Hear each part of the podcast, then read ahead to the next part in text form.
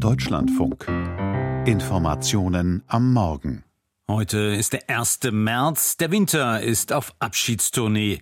Es ist länger hell. Zumindest in einigen Regionen fangen die Bäume bereits an zu blühen.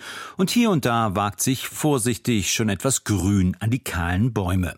Aber neben vielen schönen Dingen beginnt mit dem Frühjahr auch die Saison für ein paar kleine Krabbeltierchen, auf die viele lieber verzichten würden. Experten warnen, die Zeckensaison ist bereits angelaufen. Schuld ist unter anderem der milde Winter. Florian Brückner. Ixodes ricinus, der gemeine Holzbock. So lautet die wissenschaftliche Bezeichnung für die Zeckenart, die bei uns in Deutschland am häufigsten vorkommt. Drei bis vier Millimeter lang, acht Beine, braun-schwarzer Rücken. Und schon jetzt häufig in Wald und Wiesen anzutreffen. Ja, sie sind unterwegs, sie sind auch schon aktiv. Ute Mackenstedt ist Parasitologin an der Uni Hohenheim und eine der renommiertesten Zeckenexpertinnen Deutschlands. Seit Jahren forscht sie an Zecken und sie ist besorgt. Dieses Jahr beginnt die Zeckensaison ungewöhnlich früh. Jetzt haben wir in den letzten Jahren und Jahrzehnten das Phänomen, dass unsere Winter immer wärmer werden. Und insofern, dass die Zecken gar nicht mehr in eine Winterruhe gehen. An sich sind Zecken nicht gefährlich. Es ist die Tatsache, dass sie Krankheiten übertragen, die sie zum Risiko macht. Allen voran Borreliose und FSME. Beide können zu schweren Krankheitsverläufen führen. FSME, die Frühsommer-Meningoenzephalitis, in ein bis zwei Prozent der Fälle sogar zum Tod. Allerdings, die Fallzahlen sind eher gering und die Infektionsgefahr ist regional sehr unterschiedlich. Das schwankt so zwischen 300, 400 bis 700 Fälle pro Jahr.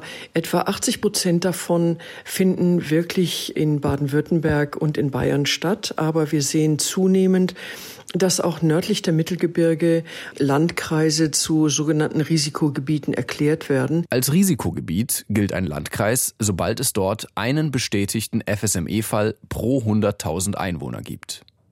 Die Landkreisebene macht die Karte deshalb ungenau. Ute Mackenstedt spricht von sogenannten Naturherden, in denen sich FSME-positive Zecken tummeln.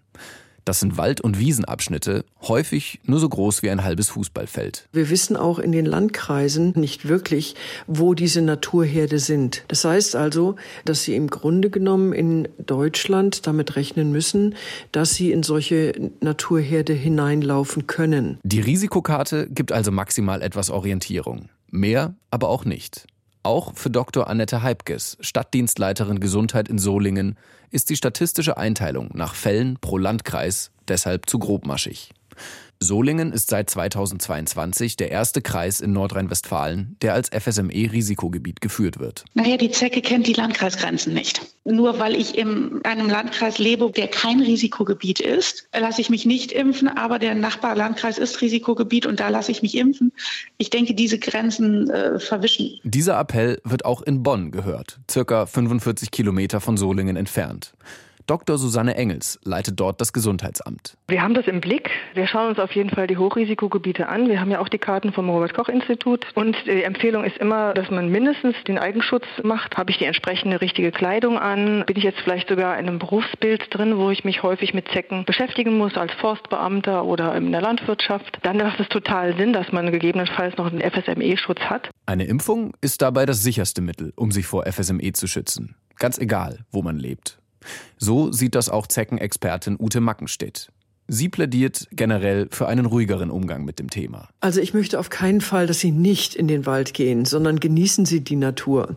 Wenn Sie von so einem Spaziergang zurückkommen, dann suchen Sie sich doch einfach ab. Denn oft krabbelt die Zecke noch lange auf uns herum, bis sie tatsächlich zusticht. Und einsprühen mit Antizeckenspray kann auch dabei helfen, in diesem Frühjahr wieder entspannt draußen unterwegs zu sein.